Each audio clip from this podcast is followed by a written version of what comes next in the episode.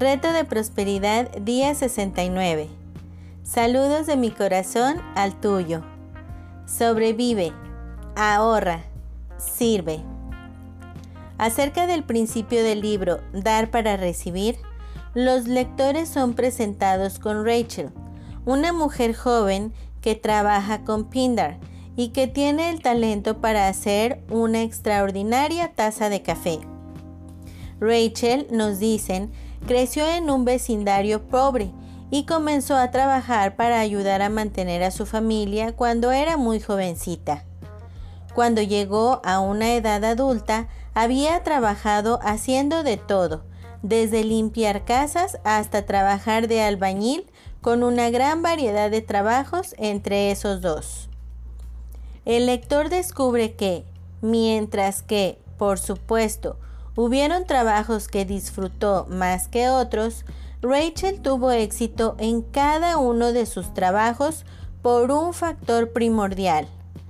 Tomó cada trabajo que tuvo como si lo amara. Ella logró eso recordándose que el trabajo le daba la oportunidad de sobrevivir, ahorrar y servir.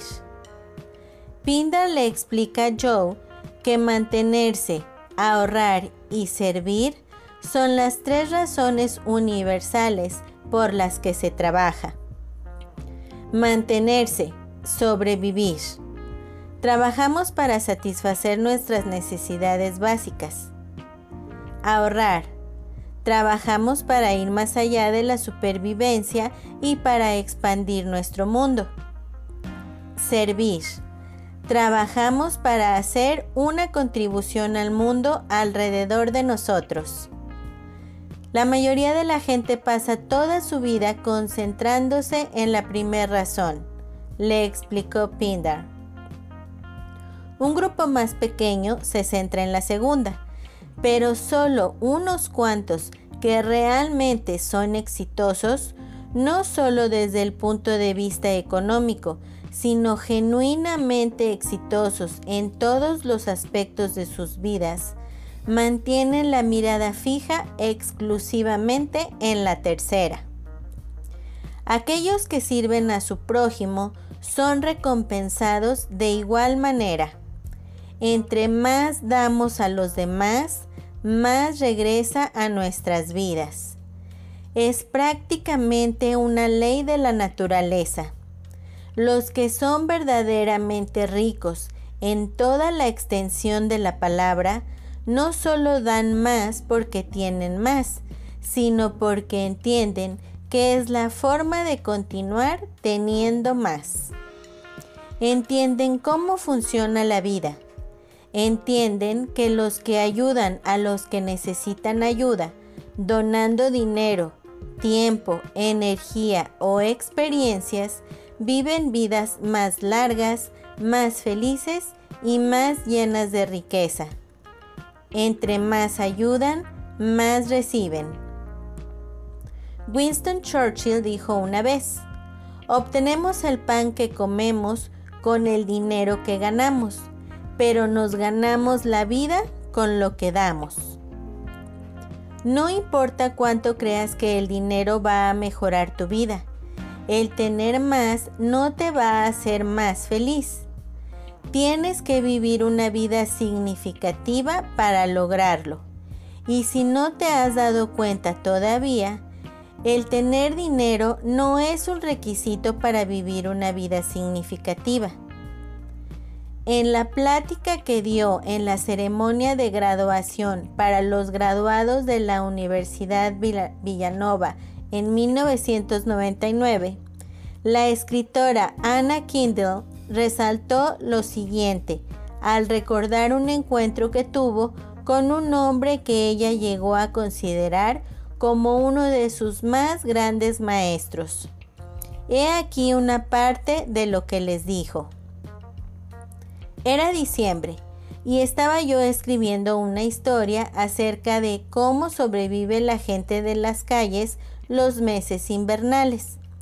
Él y yo nos sentamos en la orilla de los soportes de madera, colgando los pies por el lado, y me habló de lo que hacía, pidiendo limosna en el boulevard cuando las multitudes del verano habían desaparecido, durmiendo en una iglesia cuando las temperaturas bajaban más allá de cero grados, escondiéndose de la policía en medio de el pulpo y el ciclón y de algunos otros juegos mecánicos. Pero me dijo que la mayor parte del tiempo se la pasaba en el malecón, de frente al agua, de la forma en la que estábamos sentados ahora. Aun cuando hacía mucho frío y tenía que ponerse los periódicos después de leerlos. Y le pregunté por qué. ¿Por qué no iba a alguno de los refugios? ¿Por qué no se registraba en un hospital para desintoxicarse? Y solo miró hacia el océano y me dijo, mira esto jovencita, mira esta vista. Y todos los días, de alguna pequeña manera, trato de hacer lo que me dijo. Trato de ver la hermosa vista. Y es lo último que tengo que decirles el día de hoy. Palabras de sabiduría de un hombre sin un centavo en la bolsa, sin un lugar a donde ir, sin nada que ser. Miren la hermosa vista, nunca se desilusionarán. El crear una vida próspera es un objetivo importante y valioso y el dinero es parte de la fórmula. Pero el tener un propósito más grande que el de adquirir dinero es crítico para tener felicidad, alegría y crecimiento a largo plazo. Las cosas que el dinero puede comprar no se comparan con lo que una vida con sentido puede proporcionar. Debes vivir tu vida con un mayor propósito que el de simplemente adquirir dinero. Y parte de ese propósito es el de usar el dinero que adquieres para hacer una diferencia en el mundo. Es fácil, a medida que avanzamos en el experimento de la prosperidad, pensar más y más en lo que el dinero y las riquezas nos pueden proporcionar. Pero el quedarnos atrapados en buscar formas de generar más dinero en nuestras vidas puede ser perjudicial para una vida próspera. Estaríamos mejor si buscáramos experimentar la vida al máximo, permitiéndonos ser vehículos a través de los cuales todo lo bueno de la vida puede fluir. Así, no se desperdicia ni un momento de la vida, y cuando se completa, podemos voltearla a ver sin arrepentimientos, sabiendo que sobrevivimos, ahorramos y servimos de la mejor manera posible. La acción del día. Lee tu plan de negocio para la prosperidad y las 11 cosas de tu lista de agradecimientos. Toma un momento para pararte firmemente con un brazo alzado hacia el cielo el puño firme como si te estuvieras agarrando de la mano de Dios. Ahora, ya sea verbal o mentalmente, repite, con Dios como mi testigo, hoy soy poderoso, hoy soy valiente, hoy soy fuerte, hoy estoy libre de miedos. Hoy prospero y vivo cada momento de este día abrazando mi verdadera naturaleza, siendo la persona que estoy destinada a ser. De hoy en adelante, esta es mi verdad. Coloca tu cuota de dinero del día de hoy en tu contenedor y lee la afirmación que está en el contenedor tres veces. Espera recibir algo en regreso.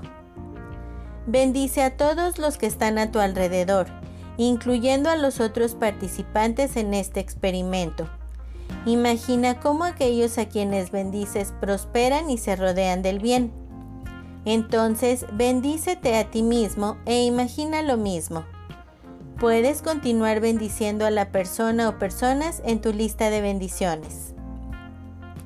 Lee todas las bendiciones que llegan por correo electrónico, WhatsApp o Messenger. Tus bendiciones están haciendo una diferencia. El leer las respuestas te dará la oportunidad de verlo por ti mismo. Lee las peticiones de algunos de tus compañeros y elige una o dos. Dedica algo de tiempo cada día, cuando menos durante los siguientes siete días, bendiciendo a las personas involucradas en esas peticiones. Mándales una pequeña nota cada día, durante esos siete días, a las personas que hayas elegido avisándoles que los estás cubriendo de bendiciones y que estás imaginando que todo lo mejor les sucede. La afirmación del día. Tomo la riqueza de la vida a mi alrededor. El pensamiento del día. Dormí y soñé que la vida era alegría. Me desperté y encontré que la vida era servicio. Actué y contemplé que el servicio era alegría. Rabindranath Tagore Reto de bendiciones día 69 Saludos de mi corazón al tuyo. Empieza a dar gracias y a sentir el poder de la gratitud. Oración poderosa para activar el poder que hay en tu interior. Aunque tengas una lista de necesidades y deseos, pregúntate de qué dispones ya de lo que puedas sentirte agradecido. Busca las cosas de tu vida que despierten tu gratitud, aunque al principio te parezcan insignificantes. Pronto comenzarás automáticamente a sentirte optimista y dichoso. Haz una lista de agradecimientos y mira cómo va creciendo.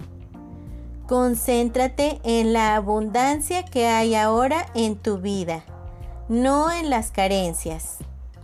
Ve tu vida completa, plena y mantén esa visión. Afírmala. Llévala a cabo. Conviértela en realidad. No busques nada fuera de ti. Tú eres el universo, contenido en su propia perfección. Hasta luego. Bendiciones infinitas y que la paz sea en ti.